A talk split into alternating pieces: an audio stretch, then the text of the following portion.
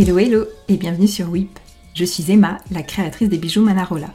WIP pour Work in Progress, Work in Process. WIP, c'est le podcast inspirant qui souhaite vous raconter des instants de vie de femme aux multiples casquettes autour de thèmes mêlant créativité, processus créatif, impulsion créative et également organisation de vie et entrepreneuriat. Dans ce podcast, vous découvrirez différents types d'épisodes. Certains dans lesquels je vous partagerai mes instants de vie d'entrepreneur autour de ma marque de bijoux, et d'autres dans lesquels j'inviterai à mon micro des femmes inspirantes qui vous raconteront leur propre parcours créatif dans leur vie pro et perso. Parce que la créativité est partout, parce que tout est en chemin, tout est en cours. Alors encore bienvenue sur WIP. Aujourd'hui, c'est avec Lola que j'ai eu envie de discuter. Lola, je l'ai connue dans un cadre très particulier qui ne présageait pas que l'on devienne amis. Et pourtant, elle était commerciale dans la construction de maisons et était arrivée un jour chez nous afin de nous présenter son catalogue de maisons. Je m'étais dit à ce moment-là que cette femme allait devenir une amie. Et effectivement, j'ai depuis 4 ans suivi son évolution personnelle et professionnelle. Peut-être la connaissez-vous sous le nom de son entreprise Studio Décomplexé. Avec Lola, nous passons des heures à parler de nos entreprises respectives. Et c'est la raison pour laquelle j'ai eu très envie de l'inviter à mon micro. La conversation avec Lola est découpée en trois épisodes. Dans ce premier épisode, Lola commencera à nous parler de ses études et de ses différentes envies d'après-bac. Elle nous expliquera comment grâce à un travail vers lequel elle ne se prédestinait pas, elle a su prendre confiance en elle et apporter une énergie créative dans celui-ci. Puis, comme beaucoup d'entre nous, la grossesse et la naissance de son fils en plein confinement ont bouleversé ses besoins et ses envies. T'es à l'aise, ça va, c'est bon Ouais, ça va. Nickel. Bon, bah écoute, on va, on va, on va démarrer. Mm. Donc, euh, écoute, bah, moi ce que j'aimerais, c'est que tu te présentes un petit peu. Qui es-tu? Comment t'appelles-tu? Viens-tu? Où es-tu? Où es-tu?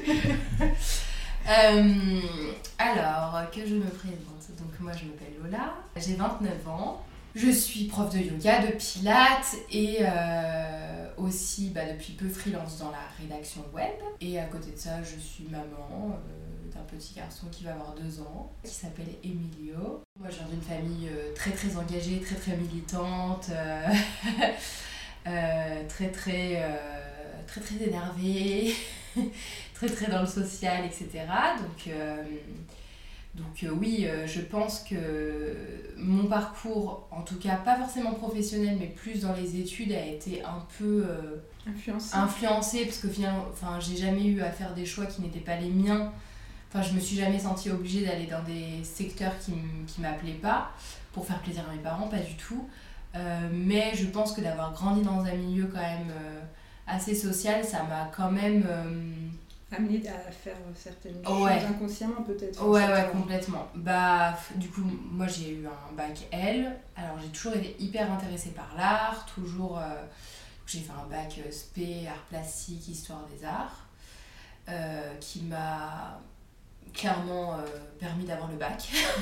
T'étais où à cette époque? T'étais sur Annecy ou t'étais. Alors non, j'ai grandi en Bourgogne et, euh, et à Paris, donc euh, entre les deux, vu que mes parents sont séparés. Et euh, j'ai donc eu la chance pour le coup de faire tout mon parcours de lycée à Paris et dans, un, dans un secteur, euh, ah, comment on dit? Les zones d'éducation prioritaire, c'était le seul lycée du secteur qui proposait l'option lourde en art plastique.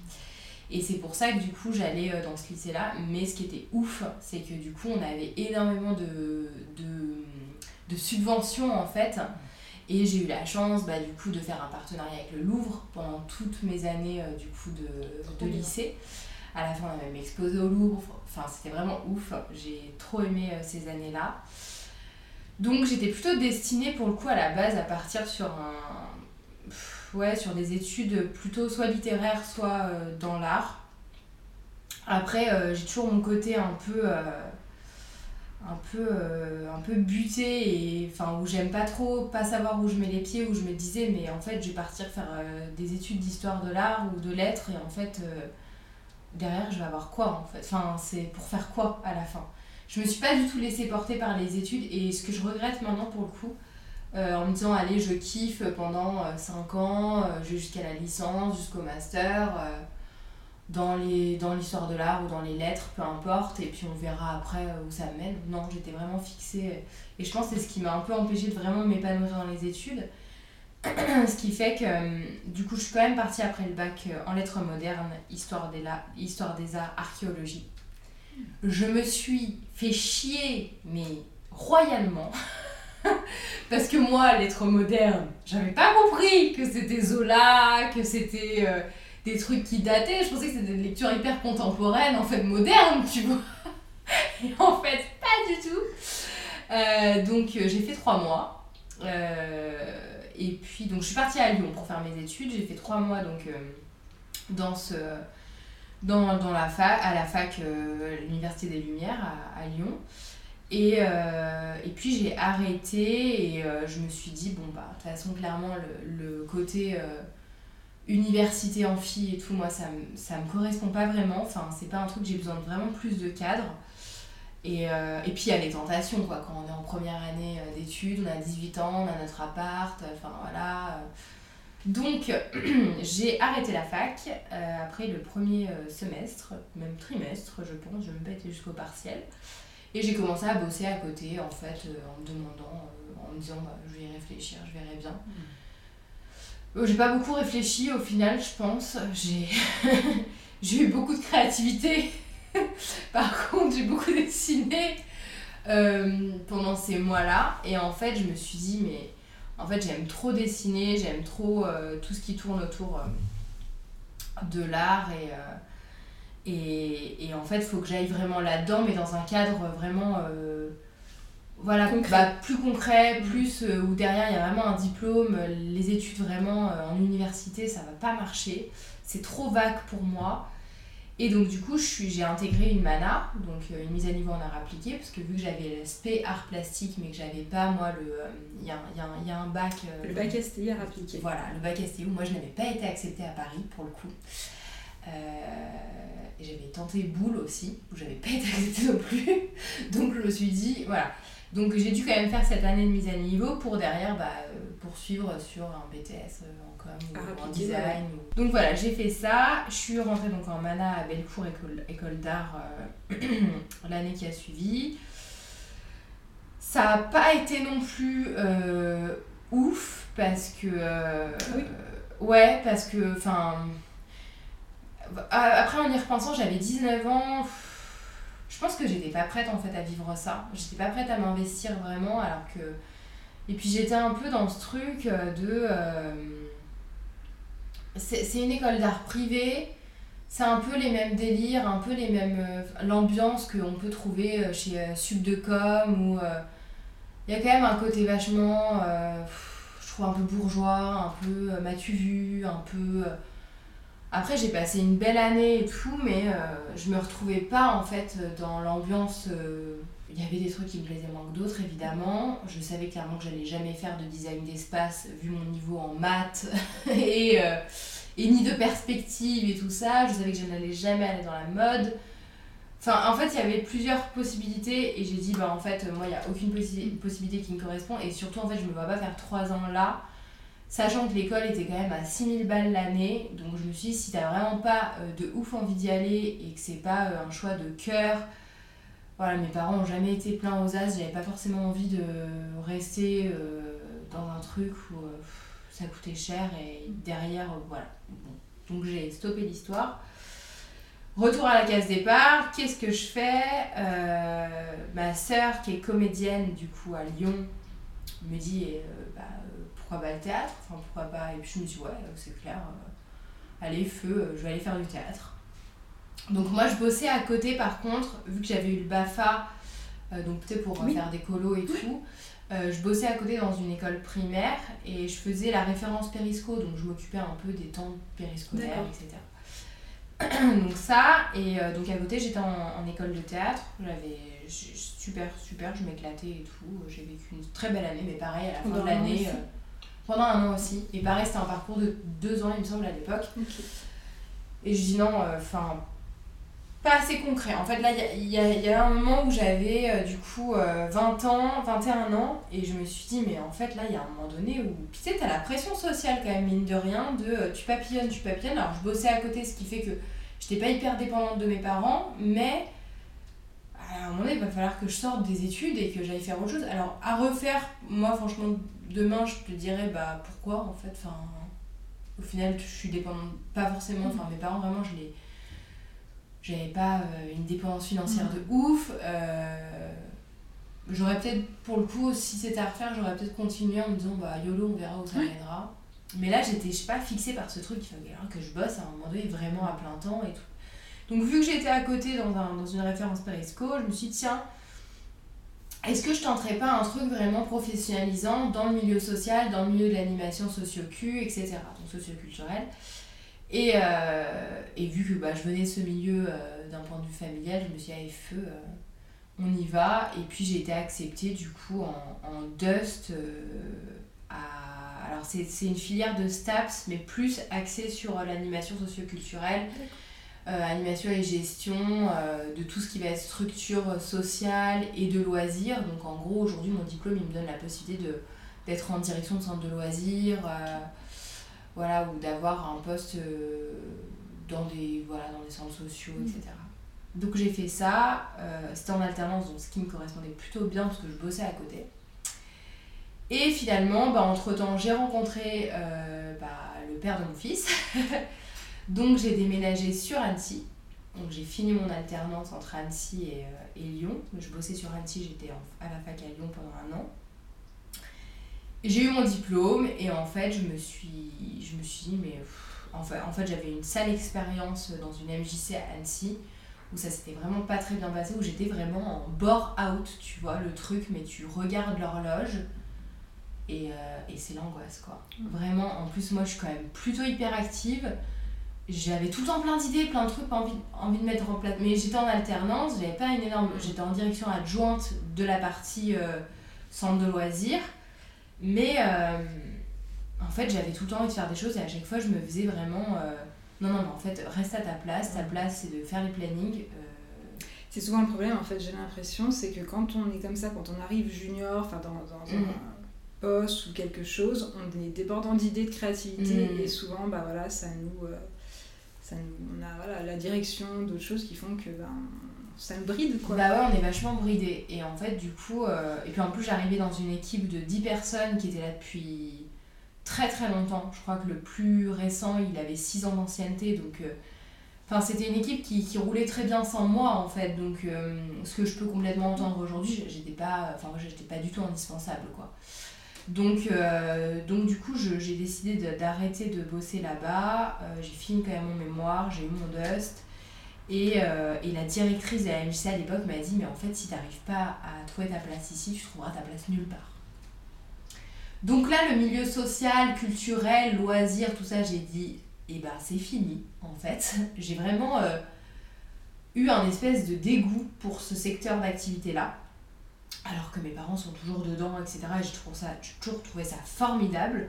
Mais là, je me suis dit, en fait, j'ai bah ouais, comme elle me dit, j'ai pas ma place en fait. Enfin, peut-être que je dois faire autre chose. Donc en fait, j'ai eu une opportunité d'intégrer une boîte euh, dans, la, dans la construction de maisons individuelles. Alors, rien à voir avec le reste, clairement. Mais je me suis dit, comme en fait, chez moi, c'est un peu tout l'un ou tout l'autre, ça allait très bien. J'allais aller dans un secteur complètement différent. En plus, je faisais un gros fuck à mes parents. Tiens, les militants, ben, je vais vendre des baraques. le capitalisme, tout ça. Euh, enfin, la rémunération à la com, enfin, la totale. J'y étais. Je me suis éclatée. Alors, déjà, j'ai été hyper reconnaissante de cette personne qui m'a prise sans aucune formation dans l'immobilier, sans aucune formation dans la construction, parce qu'on était quand même sur quelque chose de technique.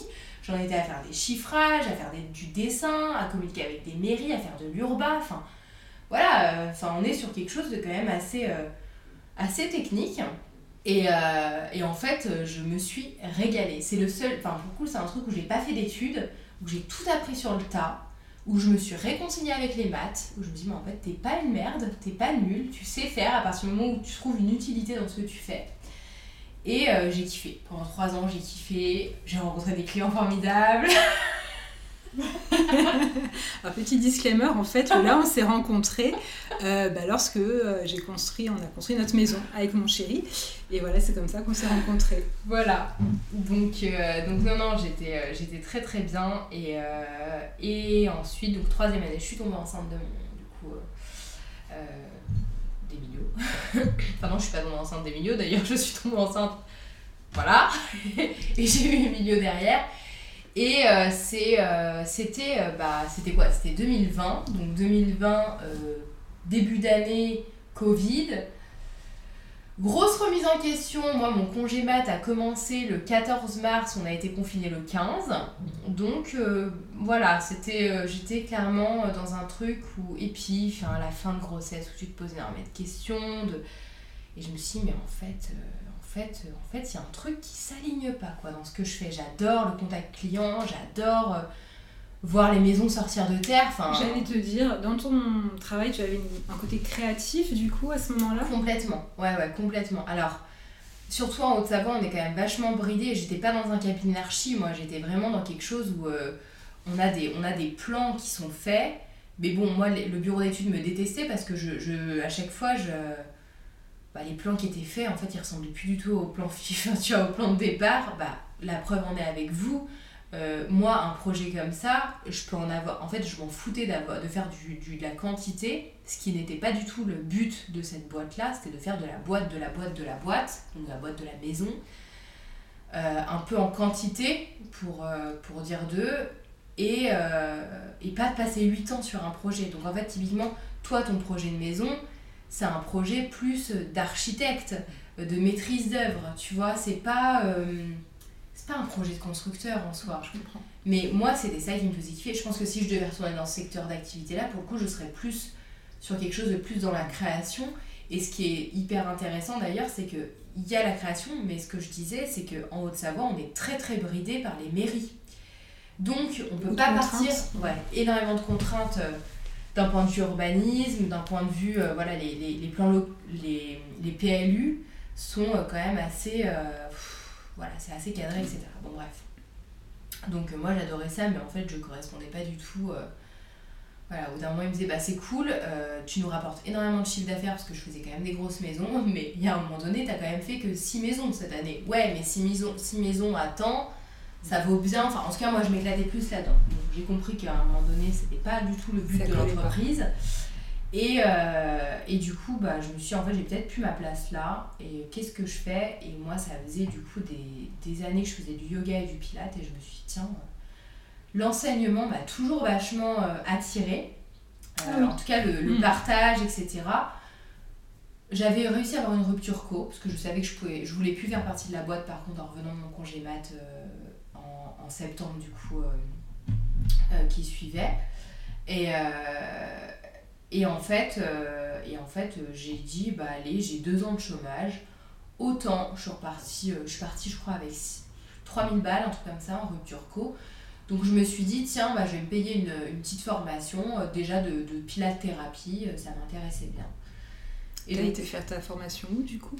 À Genève. Ok.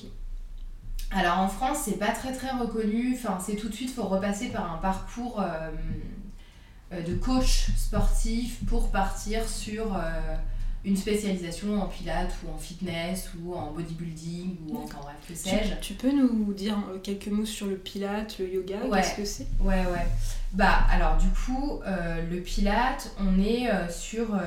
alors moi, en plus, en, en, thérapie pilate, pour la formation que j'ai eue, en Suisse, c'est vraiment un complément à euh, eux, ce qu'ils appellent les physios, que nous, on n'a pas du tout euh, en France. Les kinés?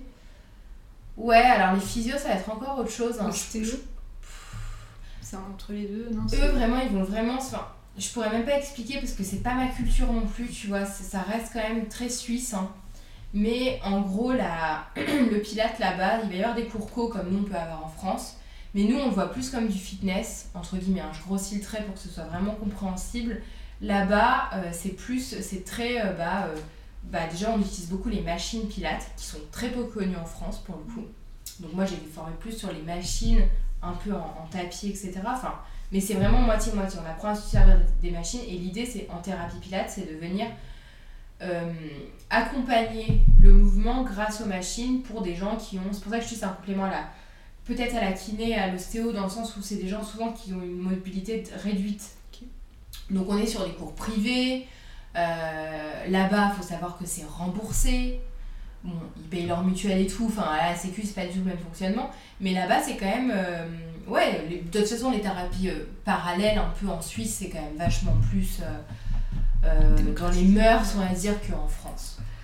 Donc, donc voilà, donc c'était ça, moi, le... donc ça m'a beaucoup plu, j'ai, voilà, mais j'ai jamais eu envie de bosser en, en comment dire, en, ouais, en, en, plus en thérapie. Moi, ça resté vraiment, là pour le coup, ce que j'enseigne, ça reste du pilate mat, ce qu'on appelle du pilate sur tapis, avec un répertoire classique. le pilate à la base c'est ça, c'est euh, un, un, enchaînement en fait d'exercices, on appelle des exercices du répertoire pilate, donc a, pas énormément d'exercices, de, de, mais qu'on enchaîne pour venir pallier euh, à la base hein, à euh, des, des difficultés donc, de mobilité. Donc je, dis n'importe quoi, quelqu'un qui a une une courbure un peu exagérée, euh, une lordose un peu exagérée en bas du dos, on va dire ok, bah, il y a un relâchement au niveau abdominal, on va venir travailler vraiment en profondeur les abdominaux pour venir un peu combler la courbure, la lordose exagérée dans le dos, euh, pour lui permettre d'avoir moins de douleur. Euh, voilà. Donc en fait, on vient vraiment, c'est de la thérapie. Après, moi, ce que j'enseigne, on est quand même plus à la cool, les gens sont pas tous en souffrance. Hein.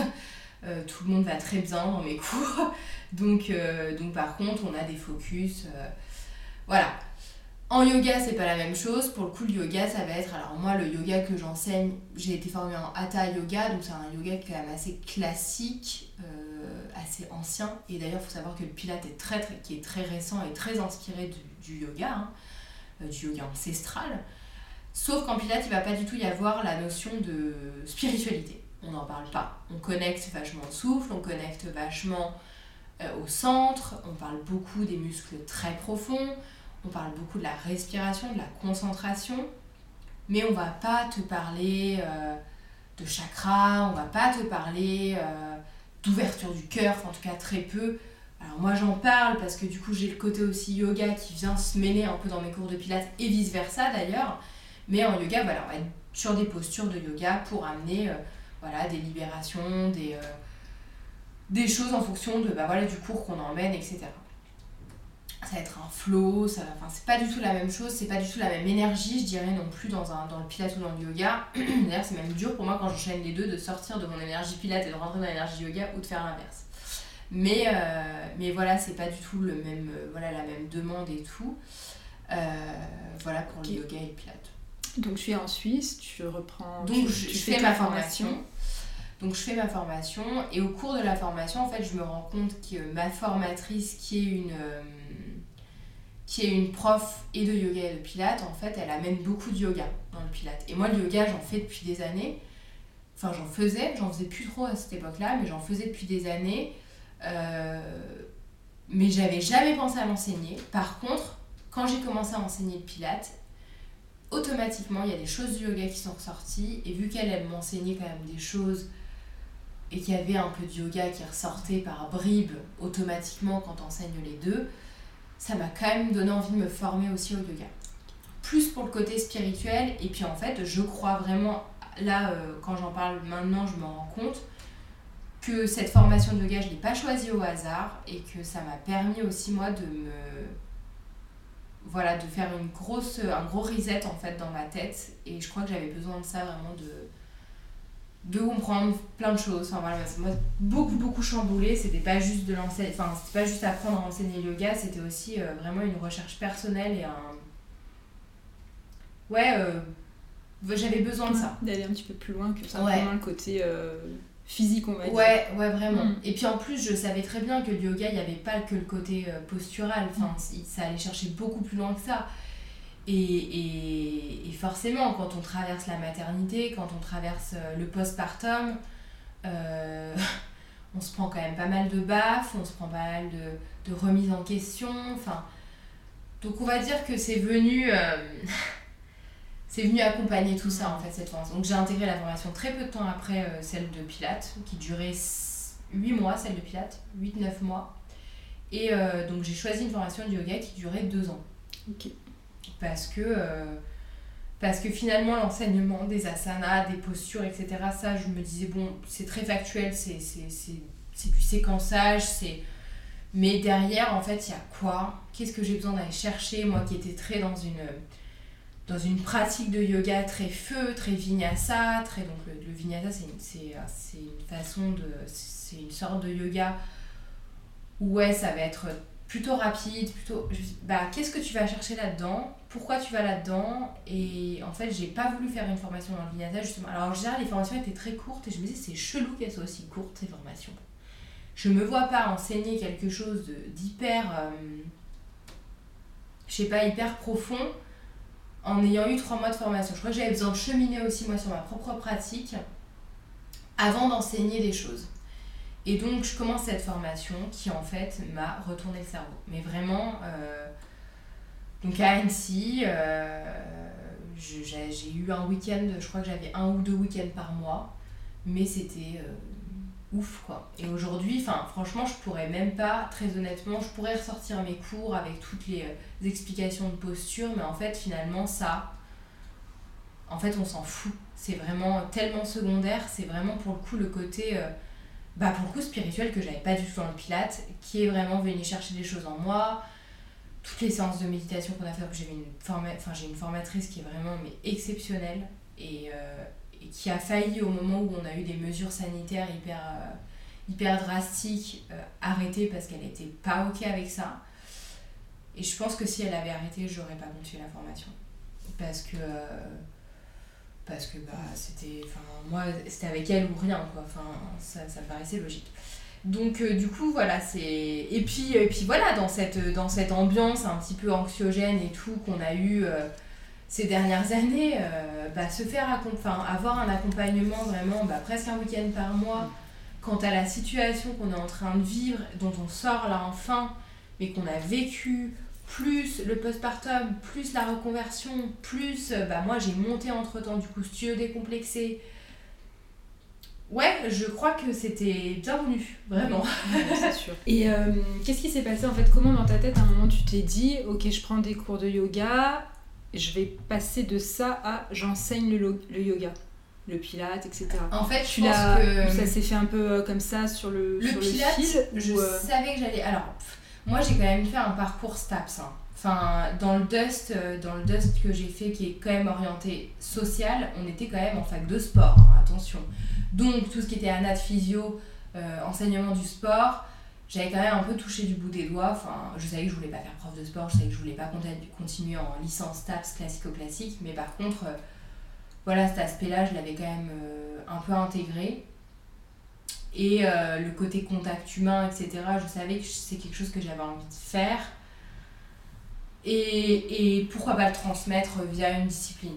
Et j'avoue que moi, j'ai été, quand j'ai découvert le Pilate, j'ai été genre sur le cul de comprendre à quel point les, mécanismes du corps euh, viennent euh, bah, libérer des choses au niveau mental. Et le pilate, c'est aussi ça. C'est bah, je vais aller travailler là, certes, pour renforcer cette partie-là, mais à côté de ça, je vais tellement me concentrer sur ça que ça va libérer des choses. Enfin, pourtant, en, vraiment, il n'y a pas de côté spirituel en pilate. Mais moi, j'ai eu des cours de pilate où c'est venu débloquer des choses d'un point de vue physique on travaille un peu avec les fascias aussi, mais c'est une autre histoire. Mais c'est venu débloquer des choses au niveau physique où moi je me suis retrouvée à vraiment genre avoir une douleur quelque part. J'ai fait un cours parce qu'on a bossé sur un endroit qui n'était pas du tout là où j'avais mal, mais ça a débloqué quelque chose. Et puis ça débloque des choses émotionnelles aussi. Enfin, voilà, moi j'ai été vraiment hyper, euh, euh, contente de pratiquer le pilate. Et d'autant plus que j'ai eu une grossesse en même temps. Donc c'est le seul sport que j'ai eu pratiqué jusqu'au bah, confinement en fait. Donc j'ai accouché un mois après le début du confinement, donc euh, j'ai pratiqué jusqu'à 8 mois de grossesse. Et je pense aujourd'hui, enfin non, je le sais, c'est ça qui fait que j'ai eu aucune rééducation du périnée, j'ai eu aucune rééducation abdominale, parce que j'avais déjà un, centre, un périnée méga euh, gainé, méga, enfin, méga fort, méga ouais, renforcé, musclé, etc. Bah, le périnée, enfin on en parle pratiquement qu'en pilates. Alors aujourd'hui, on en parle beaucoup aussi euh, en yoga et tout. Mais avant de tomber enceinte et avant de, bah, même d'accoucher, le périnée, on t'en parle pas trop, quoi. Donc euh, moi, aujourd'hui, c'est aussi ça. C'est je me dis, putain, par rapport à ça, c'est tellement important. Enfin, c'est ce qui soutient nos organes, quoi. À un moment donné, il va falloir quand même se mettre un petit focus là-dessus. Euh, demain, euh, demain, enfin, quand tu vieillis, etc., que le périnée, bah, il se relâche, etc., faut savoir que bah, les protections euh, contre les fuites urinaires, c'est le premier, euh, le premier achat qu'il y a dans les pharmacies euh, pour les plus de 50 ans. Hein. Donc, et hommes et femmes. Donc, bosser un peu là-dessus, c'est pas complètement con non plus, tu vois. Donc, il y a eu cet aspect-là par rapport à la maternité. Je me suis dit, ouais, c'est ouf, j'ai pas fait d'effort, je savais que je contractais mon périnée, mais la kiné sortant de l'accouchement, après 5 semaines de, de postpartum, elle m'a dit, mais enfin, vous me dites que vous n'avez pas accouché, je vous crois. Tellement mon périnée, il était mais nickel. Et, et ça, c'est sûr que c'est le pire parce que je n'ai rien fait d'autre. Donc, euh, donc il y avait ça aussi euh, par rapport à l'enseignement. J'étais vraiment convaincue que wow, les femmes, il faut qu'elles se rendent compte que en fait, leur corps, euh, il, faut vraiment en prendre soin. Tu avais vraiment envie de transmettre ça. Ouais, ouais. J'espère que ce premier épisode avec Lola vous aura plu. N'hésitez pas à laisser une note et un commentaire sur Apple Podcast si ce podcast vous plaît. Cela va m'aider à le faire connaître et à le faire grandir. Je vous donne rendez-vous la semaine prochaine pour la suite de notre conversation avec Lola. En attendant, n'oubliez pas que la créativité est partout